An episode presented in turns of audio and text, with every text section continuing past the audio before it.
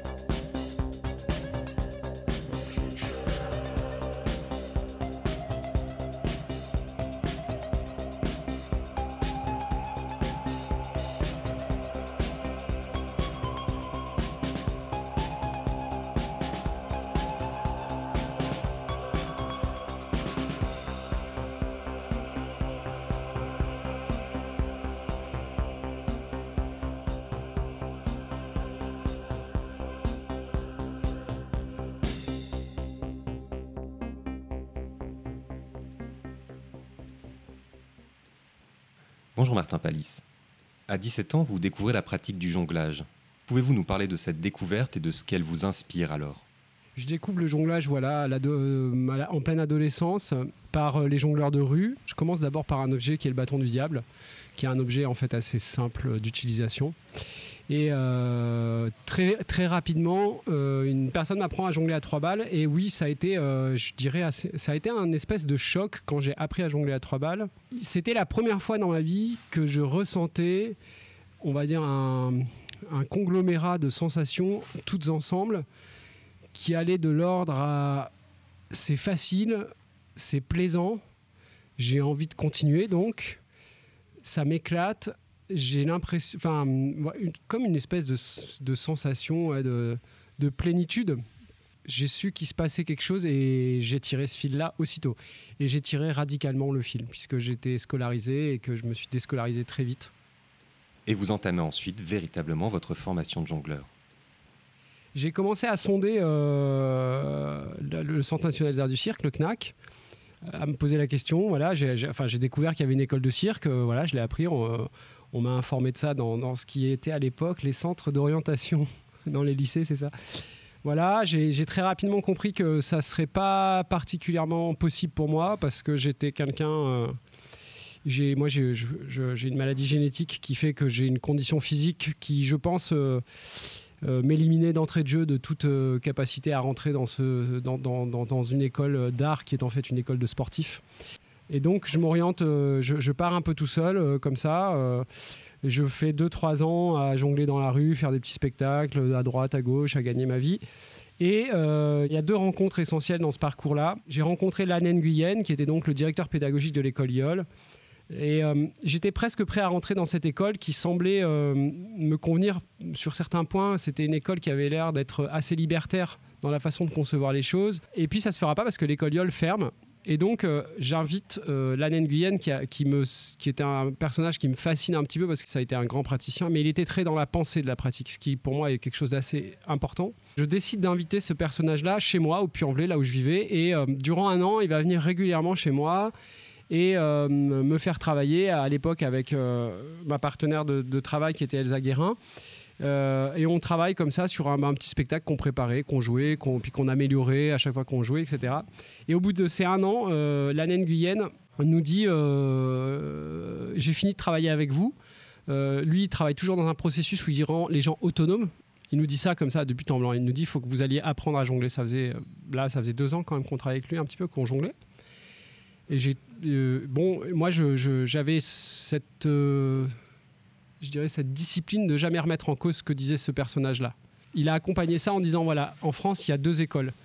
Il y a, Jérôme Thomas, qui est un jongleur, euh, voilà, qui, moi, j'avais vu un de ses spectacles il y a de nombreuses, plusieurs années avant. Ça avait été une révolution, un peu, un choc esthétique. Euh, il dit bah, il y a deux écoles en France. Il y a des gens qui acceptent et qui reconnaissent Jérôme Thomas comme un grand maître et qui suivent son enseignement. Et puis il y a tous les gens qui sont contre. Et il me dit euh, bah, à toi de choisir. 48 heures après, sans mentir, je monte dans un TGV qui fait Lyon-Paris. Et au Creusot, à la station Le Creusot, euh, Jérôme Thomas, il monte et il s'assoit sur le siège devant moi. On va discuter tout le voyage. On discutera jusque dans le métro où on va se séparer. Et Jérôme euh, finit en me disant bah voilà, dans, un mois ou un mois et demi, c'était quelque chose comme ça, euh, j'organise un festival qui s'appelle Dans la jungle des villes qui, se, qui était dirigé, euh, enfin qui était mis en place par le, théâtre 71 à Malakoff, la scène nationale. Et il me dit, bah écoute, si tu es un jongleur, tu viendras. Parce que c'est peut-être le dernier, et dans tous les cas, ce sera une grande année, puisque c'est une année où j'ai réussi à réunir euh, à l'affiche Michael Motion, qui est un jongleur des années 60, 70, 80, un jongleur américain emblématique, et Sergei Ignatov, qui est un jongleur russe emblématique du, 20, du 20e siècle. Et ces deux jongleurs ne s'étaient jamais rencontrés. Euh, donc je, vais aller dans ce festival. Je vais prendre d'ailleurs un stage avec euh, Nadezhda Ashvitz, qui est la prof euh, de l'école de, Moscou. Et de fil en aiguille, après Jérôme Thomas va m'inviter à prendre un stage avec lui. Et là, je vais commencer vraiment l'enseignement à travers Jérôme Thomas. Et Jérôme Thomas a été mon maître pendant 5-6 années. Qu'avez-vous retiré de ces années de formation? Jérôme, à cette époque-là, va commencer à travailler sur un de, ses spectacles qui sera assez important dans son œuvre, qui est euh, Rainbow, qui est annoncé comme le premier ballet de jongleuses et de jongleurs euh, qui sera mis en scène. Euh, voilà. Et en fait, il va former à peu près une vingtaine de personnes, de jongleurs, qui vont graviter autour de lui jusqu'à la production de ce spectacle. Et Elsa et moi, on fait partie des, des 5-6 premiers qui avons été dans le noyau dur. Et il m'a dit non mais moi je te prends pas dans le spectacle, toi tu as, mieux à faire. Il me l'a dit à 24 heures de passer l'audition, où il y avait une grande audition. Moi je la passais avec tout le monde, tout le monde passait l'audition. Et euh, il m'a préparé en me disant bon voilà, c'était une façon pour lui, je pense, de me dire euh, ne sois pas déçu à la fin, tu seras pas pris. Mais euh, moi j'ai retenu, tu as d'autres choses à faire. Et je me suis accroché à ça et je crois qu'il avait totalement raison. Une fois de plus, sur certains sujets, il est assez visionnaire. Et je l'en remercie quelque part parce que c'est vrai qu'après, j'ai pas fait le spectacle, j'ai continué à mener ma barque, monter ma compagnie, avancer. Et, c'est ce qui fait que j'en suis là où j'en suis aujourd'hui et que je crois en fait que ça m'a pas du tout manqué ce spectacle-là. Et moi, j'avais cette velléité de me dire euh, non, ce que j'aimerais plus que tout, en fait, c'est pas tant jouer avec lui, mais c'est peut-être monter un spectacle avec lui. Ce que j'ai fini par faire dans mon parcours, euh, je l'ai fait à deux reprises. La première fois, j'étais, un collaborateur, un assistant, euh, un collaborateur, plus qu'un assistant, c'est un autre sens, l'assistant à la mise en scène. Euh, avec la 26e promotion du Centre national d'art du cirque, on a mis un spectacle ensemble, en scène ensemble. Et puis, on a fini par faire IP 127, la constellation des cigognes, qui était une forme de suite à Rainbow dans le processus de l'œuvre de jonglage à plusieurs, la chorégraphie, la jonglistique où là, par contre, on a vraiment signé l'œuvre ensemble. C'était même d'une certaine manière une forme de commande que j'ai passée à l'auteur euh, en tant que directeur du pôle cirque. Donc voilà, c'est un parcours avec cet homme euh, qui est, que j'adore parce que c'est un parcours complet. Bon, je dirais, on, on a su s'engueuler, on a su s'engueuler vraiment. Mais, euh, mais moi, j'ai toujours eu une forme de grande loyauté. C'est, si, je peux l'imager comme ça, il y, a les danseurs qui ont connu Pina Bausch de leur vivant et qui ont approché et dansé Pina Bausch pour Pina Bausch et qui ont connu cette personne-là, qui est une, personne évidemment euh, importante pour la danse. Moi, je considère que dans le cirque, en tant que jongleur, j'ai connu Jérôme Thomas, j'ai travaillé avec lui, j'ai reçu son enseignement. Et ça, ça nous donne une position qui est particulière. Je ne dis pas qu'elle est plus importante ou moins importante, je dis juste qu'elle est particulière et que si on est conscient des choses, il faut travailler en conscience. C'est-à-dire que je considère que le savoir que j'ai de lui, je dois le porter. Je considère aussi, malgré tout, que il a posé euh, une vision et une œuvre et il défend une forme. Et qu'aujourd'hui, mon travail, quelque part, c'est de déconstruire sa forme pour en construire une autre. C'est-à-dire qu'il y a une façon de dire, je suis énormément inspiré, mais en même temps, la lutte, c'est de me dégager, c'est que cette inspiration m'amène à une autre forme, parce que je sais que je défends une autre forme qui vient de celle-là, mais où il y, a des, y a des fondamentaux, en fait, où je ne suis pas d'accord avec lui, et je, je vais un jour démontrer que ces fondamentaux, il, il s'est trompé, où il n'a il a pas fait assez bien. Voilà. Et l'idée, c'est pas de se prendre, enfin, d'être mégalomane là-dedans et de se dire, ah, on est important. Non, non, l'idée, c'est de travailler en conscience que c'est une chaîne et de bien saisir tous les maillons de la chaîne et d'être conscient de qui on est, ce qu'on a fait, quel est notre parcours et comment on peut agir avec ça. En 2002, vous décidez avec Elsa Guérin de monter votre propre compagnie, le Cirque Bang Bang. Pouvez-vous nous parler de cette expérience de création duo Le jonglage, c'est vrai, c'est quelque chose de très. un, art de soliste qui amène aussi d'ailleurs, euh, malheureusement, parce que je trouve qu'il n'y a pas assez de réflexion là-dessus et de pensée, de et d'action. Du coup, c'est aussi un art de, compétiteur. Il de, y a beaucoup de coques dans le jonglage, il y a beaucoup de gens, ça, frime beaucoup, ça se regarde beaucoup. D'ailleurs, euh, c'est un peu aussi une discipline qui, quand on y va et euh, veut, ça, veut être présente aux Jeux Olympiques, c'est une discipline qui, en fait, sur le fond, est très sportive, le jonglage, beaucoup plus que l'acrobatie, que des choses comme ça. Il y a vraiment une, grande frange du jonglage qui est ultra sportive, quoi, sa chronomètre, etc. Bref, moi, je suis dans la partie artistique du jonglage, ça, c'est clair et net. Et euh, moi, je crois que j'ai eu un. Moi et Elsa, on a eu un réflexe comme ça dans, cette chose-là. On a toujours travaillé à deux. On a écrit à deux, composé à deux, on faisait à deux. Et il y avait ce truc de sortir de ce mouvement soliste. Et, euh, et on l'a fait très longtemps, quoi. Alors là, je, Futur Antico que je joue ici, c'est mon premier solo. je suis en scène avec un musicien, mais c'est un solo de cirque. Et je, m'étais toujours dit ça, je, savais qu'un jour je le ferais, cet exercice du solo, parce que c'est un exercice qu'il faut aller chercher. Et je m'étais toujours dit, par contre, je ne commencerai pas par là, à la différence de beaucoup de, jongleuses ou jongleurs qui commencent par le solo. Je m'étais toujours dit, tu, ça, tu le feras euh, quand il y aura une forme de maturité chez toi, quand tu auras une pratique, quand tu auras mis au point une forme de pratique et que tu auras commencé à user et que tu en seras au moment où il faut vraiment pousser loin, tu feras le solo. Bon, voilà, là, j'ai décidé de le faire, je sentais que c'était le moment mais il y, a cette question, c'est vrai, de, d'avoir toujours fait à deux. Et à deux, elle nous a amené déjà à toujours concevoir plus que le jonglage, l'espace, la lumière. Le, alors l'espace-temps, c'est peut être la lumière et la musique d'ailleurs. C'est pour moi c'est totalement lié quand on travaille l'espace et le temps, le son, la lumière. Euh, et, comment en fait le jonglage est une composante de ça. Et donc en fait il n'y a plus de choses qu'on traite de façon unique. On traite les choses globalement et on les traite d'autant plus globalement que comme on est deux, c'est pareil, il n'y en a pas un qui, décide de choses comme ci, comme ça. C'est tout en discussion, etc.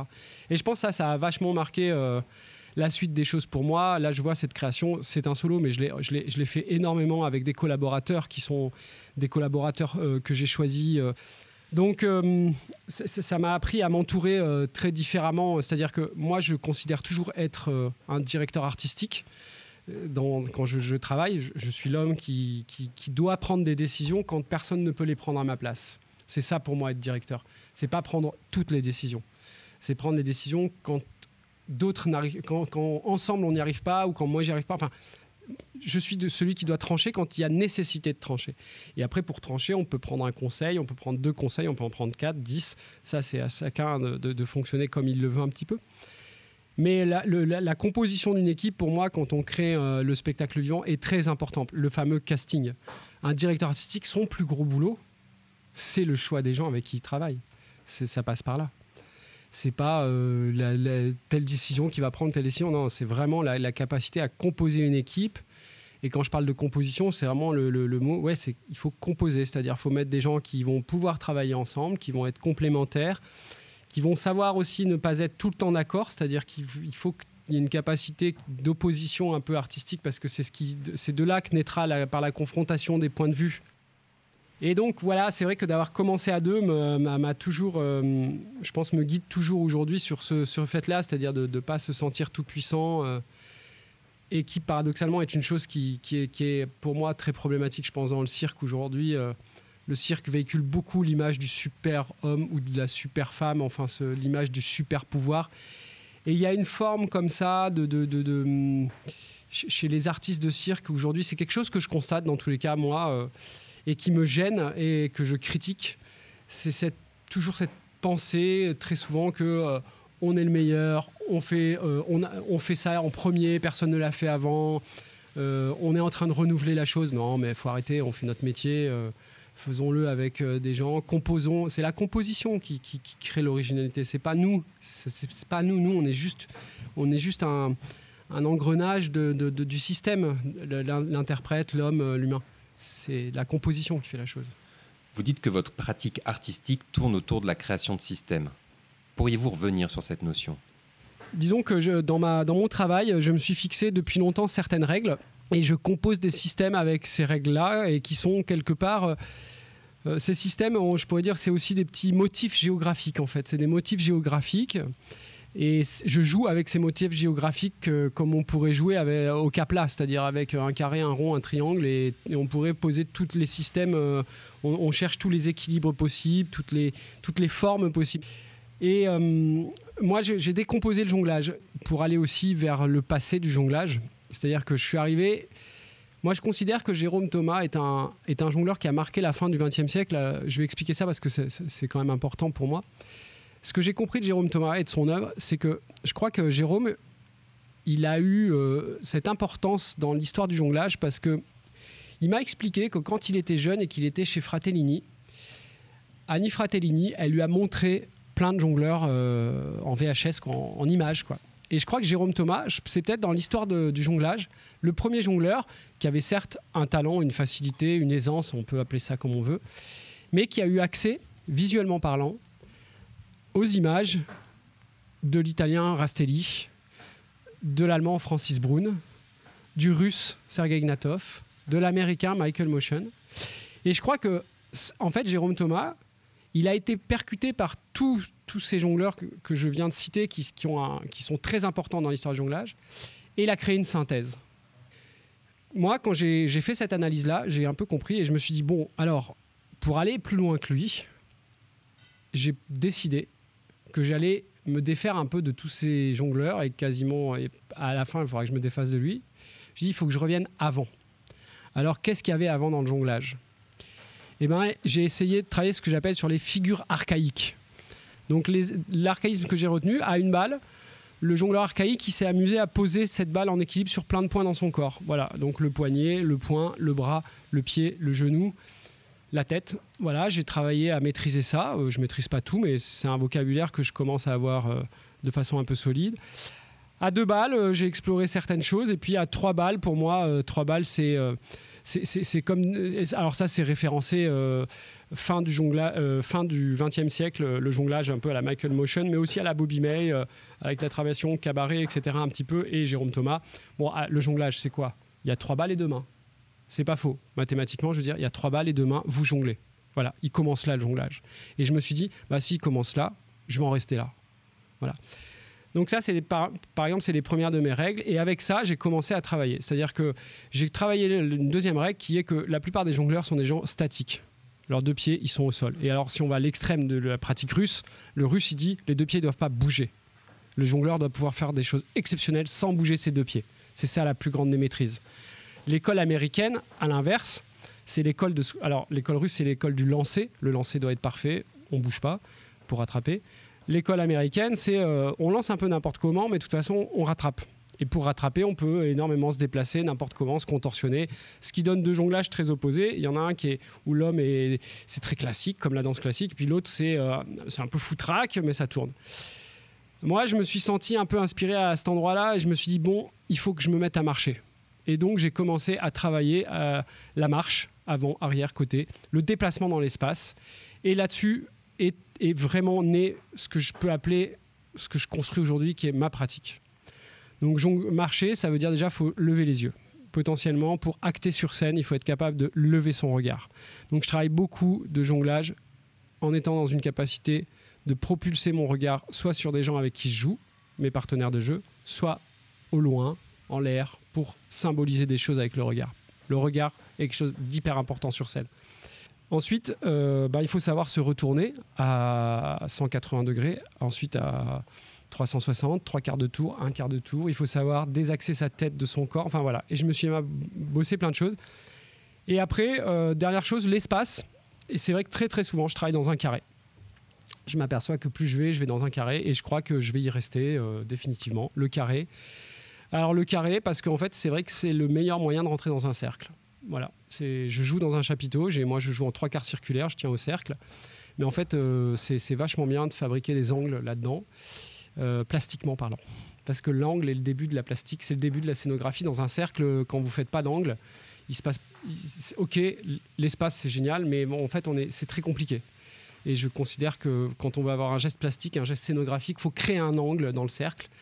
Et en fait, ben, si vous en créez quatre, parfait, vous avez un carré et c'est très très bien. Et, le carré, ça renvoie aussi à l'art pictural, à la peinture. Enfin, c'est un aplat et c'est simple et c'est neutre. C'est-à-dire que le carré a la même qualité que le cercle. C'est une figure neutre. Vous êtes justement inspiré par les arts plastiques, notamment par le minimalisme et un artiste en particulier, François Morellet. François Morellet, ben, alors là, c'est vraiment une inspiration, euh, je dirais, euh, euh, naïve. moi, je suis en admiration devant l'œuvre de cet homme. alors, autant son œuvre, c'est vrai, sur tout ce qu'il a fait avec les néons, toutes les installations, et qui sont des œuvres hyper complexes, parce qu'en fait, c'est un mathématicien. Lui, c'était un, un homme qui était mathématicien. Enfin, il n'était pas mathématicien, mais à chaque fois, il y a une règle mathématique. C'est-à-dire qu'il part d'un angle et il, il, transforme cet angle avec les néons et, il chaque néon est un jeu sur l'angle et puis dispose ça dans un espace, c'est absolument incroyable. J'adore sa peinture aussi, j'adore euh, le minimalisme, j'adore aussi sa posture. Cet homme, il s'est jamais pris au sérieux. C'est quand même un artiste important du XXe siècle, sans, aucun doute. Mais c'est pas un artiste qu'on porte au nu parce qu'il est resté humble quelque part. Il était très joueur en fait. Il jouait avec ses propres systèmes, ses propres règles. Et ça, moi, j'admire cette chose-là. J'essaie de m'en inspirer. Franchement, je vais vous dire un peu, j'essaie de l'imiter. Et j'ai aucun mal à, le, dire. Moi, l'imitation, c'est quelque chose. Euh, Vasarely dit que dans ses notes brutes, dit il vaut, mieux avoir. Euh, il cite quelques grands noms de peintres. Il dit il vaut mieux avoir une imitation de ces grands peintres, vraiment l'imitation du tableau accroché à votre mire que n'importe quelle merde. Je, suis pas loin de le penser. Je suis assez d'accord. Je vois ce qu'il veut dire. Un jour, j'ai entendu. Euh, juste après sa mort, le, le, pianiste français Michel Petrucciani, c'était une interview de lui qu'il donnait, euh, je ne sais pas à quelle époque, et qui disait, euh, je, l'ai vraiment en tête, il disait, toute sa vie, il a imité un pianiste, qui était sa référence. Et il dit, il a passé toute sa vie à l'imiter. Et humblement, il disait, je crois qu'au bout de 40 ans, j'ai commencé à faire quelque chose qui ressemblait à, à ma musique. Et j'ai toujours cette, toujours cette chose en tête. Dire, mais en fait, c'est pareil, c'est dans ce truc, euh, on crée des créateurs, ah d'un coup, vous seriez plus inspiré chose, moi, j'ai toujours beaucoup rigolé de ça quand j'entends les jeunes qui disent non, mais moi, je vais pas avoir de spectacle pour pas être inspiré ou pour pas. ça me fait tellement rire, moi, ça. je veux dire, n'importe quel. Je veux dire, les, peintres, Picasso, ils regardaient les œuvres de tous ses contemporains, ils jouaient à se répondre entre eux. En fait, ils s'inspiraient beaucoup. Ils étaient quasiment en compétition ouverte, mais à une compétition saine. Ils se répondaient par tableau, par pièce. Et aujourd'hui, il y en a, ils veulent pas être inspirés en allant pas voir des choses. Enfin, ils vont pas voir des choses pour. C'est fou, c'est complètement fou. À propos de cette nécessité de se frotter au cirque et à la création circassienne, vous écrivez d'ailleurs L'expérience de cirque ne se raconte pas, elle se vit. Les artistes de cirque aujourd'hui, moi j'en vois beaucoup. Hein. Alors, ils fabriquent des super dossiers, ils écrivent des super choses, le discours est hyper cohérent, mais en fait, ils ont tout mis là. Et après, ils sont totalement vides pour aller créer. Ils savent même pas ce que c'est d'ailleurs, ils savent pas vraiment travailler. Et en plus, ils sont tombés dans un piège c'est qu'ils ont vendu une chose. Et que malgré tout, quand vous vendez une cigarette, il faut qu'il y ait du plaisir à fumer. Même si ça vous tue par ailleurs. Je veux dire, il y a un moment donné, la cigarette, faut l'aimer. Donc, euh, ils se retrouvent piégés dans un système où ils ont établi des choses par rapport à. Ben, ils ont vu que machin, alors il fait comme ça, puis ça a tourné, ça. Vous voyez, tout ça, c'est de la stratégie. On est dans une stratégie de phénoménale de travail, de, boulot, de, réussir à vivre. Dans une stratégie. Euh, pour moi, on peut pas du tout travailler artistiquement comme ça. Pour moi, travailler artistiquement, il faut être, faut être prêt à être pauvre, il faut être prêt à galérer, faut être prêt à ce que ça marche pas, il faut être prêt à faire un spectacle qui ne tourne pas, que ce soit hyper vexatoire, hyper euh, frustrant, hyper triste. Euh, il faut être prêt de toute façon à la tristesse et à la dépression quand on est un artiste. Voilà. Ce qui ne veut pas dire qu'il n'y aura pas des grands bonheurs et des grands. Voilà. Mais il faut être prêt à ça et il faut, faut, faut s'endurcir parce que ça passe par là. Je veux dire, la plupart des artistes que j'ai cités ici, ils n'ont pas connu de leur vivant euh, la consécration. Ça arrive souvent après, c'est la loi du marché dans l'art contemporain, même si c'est en train de changer. Voilà, et, hum, aujourd'hui, on est loin de tout ça, et moi, ça m'ennuie beaucoup. Et je vais vous dire, depuis que je suis en place à Nexon, moi, les artistes à qui j'ai apporté un soutien, en règle générale, il m'a fallu 2 minutes 30 pour le savoir. J'ai senti que c'était dans leur trip, et en règle générale, je leur dis arrête-toi de parler, mets-toi au boulot, je te fais confiance, la musique tient également une place importante pour vous. Vous dites d'ailleurs que si vous n'aviez pas été jongleur, vous auriez aimé être musicien. J'écoute de la musique comme euh, des gens lisent des livres, c'est-à-dire de façon boulémique. Je suis tout le temps à la recherche de nouvelles musiques. J'écoute plein de musiques très différentes. Je peux écouter plein plein de, genres musicaux. Et le jonglage est une chose musicale aussi. Ça, c'est ce que j'ai appris avec Jérôme Thomas. Et tous les, d'ailleurs, tous les grands jongleurs sont des gens qui ont toujours travaillé en musique. C'est toujours très rythmé. Le jonglage, euh, se compte presque comme la musique binaire ternaire, même si ça ne correspond pas à la même chose dans l'écriture et la composition, le binaire et ternaire en musique, mais il y a un binaire et il y a un ternaire en jonglage. Euh, c'est des gens qui souvent d'ailleurs aussi m'ont fait connaître plein de choses.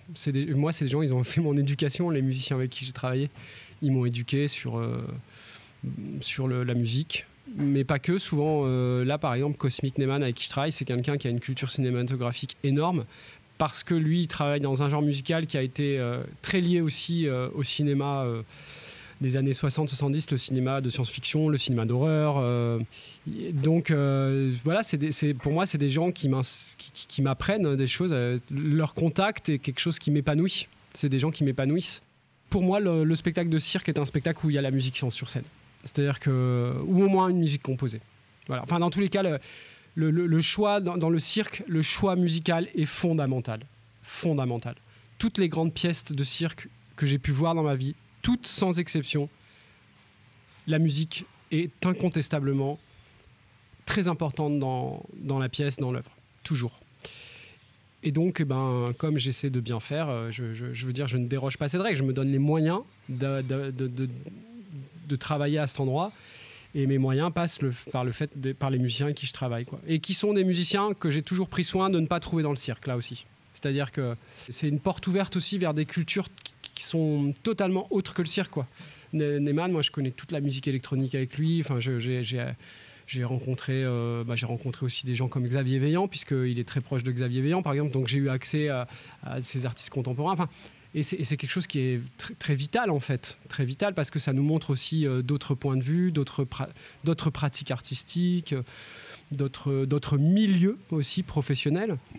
Et ça nous aide à relativiser la question de la reconnaissance des spécificités de l'écriture et des pratiques circassiennes vous tient également à cœur.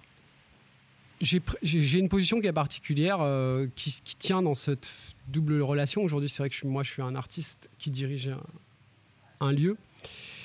Euh, et nécessairement, ça amène une, façon de faire son travail euh, de, jongleur, de praticien. Et ça amène à un rythme qui est particulier, une façon de faire qui est particulière. Donc, ça décale quelque chose. Ça, c'est certain.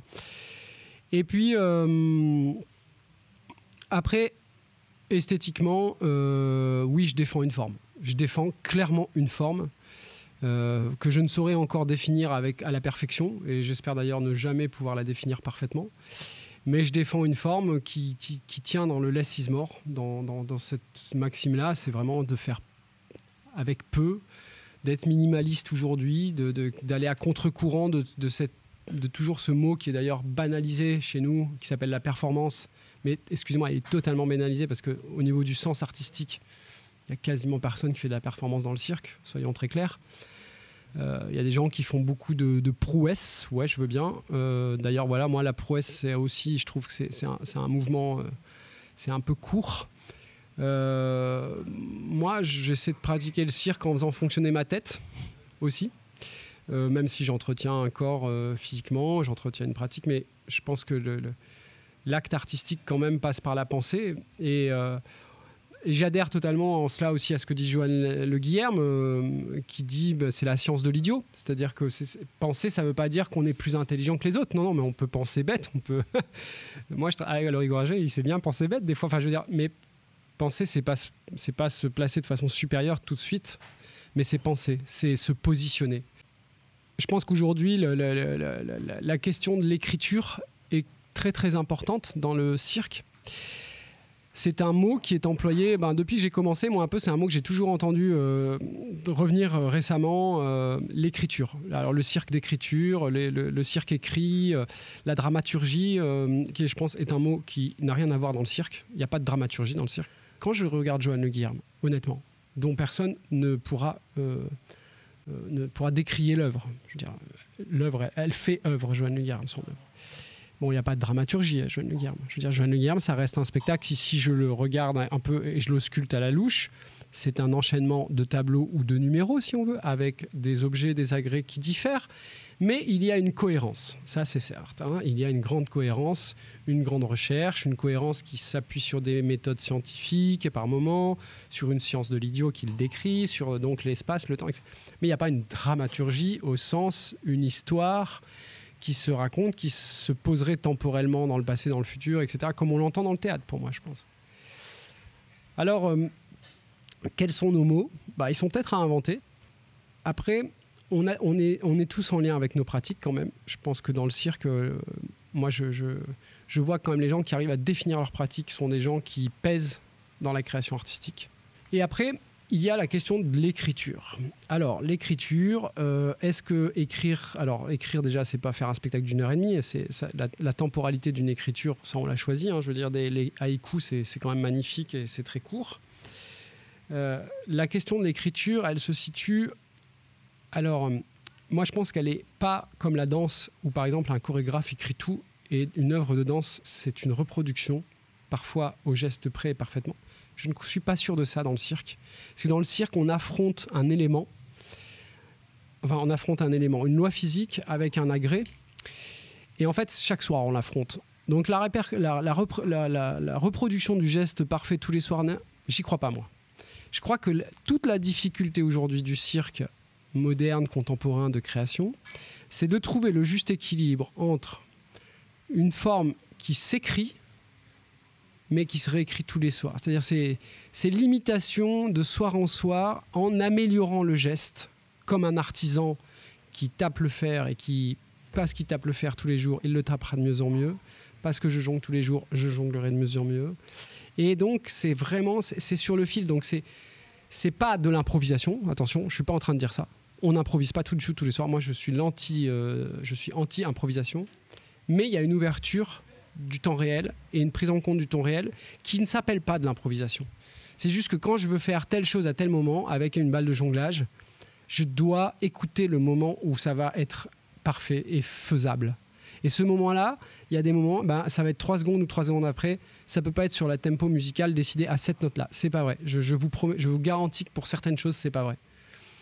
Et donc, l'écriture de cirque, elle se positionne à comment on, maîtrise cette temporalité-là c'est une triangulation pour moi. Agré, homme, euh, la pesanteur.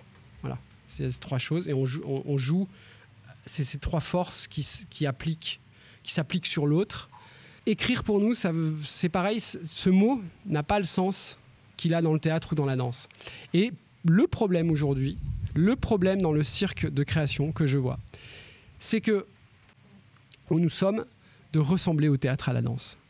Parce que c'est, on a placé ça au-dessus de nous, et euh, le marché aussi euh, fait qu'ils sont très présents, etc. Et donc, il faut qu'on, il y, a un côté, il faudrait qu'on imite, il faudrait qu'on fasse pareil. Et non, il ne faut pas faire. Et donc moi, mon positionnement, c'est de me battre un peu contre ça. Et mes spectacles ne sont pas complètement théâtraux et ne sont pas complètement chorégraphiques et ne répondent ni à l'un ni à l'autre. Ils sont peut-être entre les deux. D'ailleurs, je dis souvent moi que le cirque, il est entre le théâtre et la danse. Il n'est pas à côté, il est entre les deux. Parce que au cirque, la discipline, chacune des disciplines a une vision dramatique. C'est-à-dire que marcher sur un fil, excusez-moi, c'est une expression qui en français a une physicalité et un sens. Jongler, pareil, etc., Faire le clown, pareil. Vous voyez? Et donc, je pense qu'on se situe pile entre les deux. La difficulté pour nous aujourd'hui, c'est de rester pile entre les deux et de ne pas tendre à devenir des gens de théâtre ou des liens.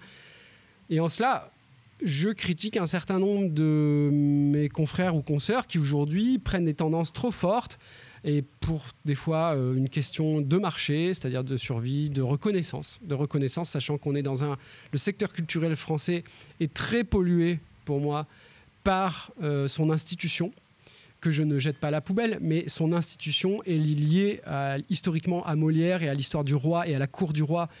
Et on est dans un système où on est encore ultra sujet au fait d'être connu, reconnu par euh, l'institution, par les décideurs, etc. Il y a, un énorme euh, mouvement toujours de, séduction qui est là. Et ça, ça pollue pour moi énormément l'avancée du cirque aujourd'hui.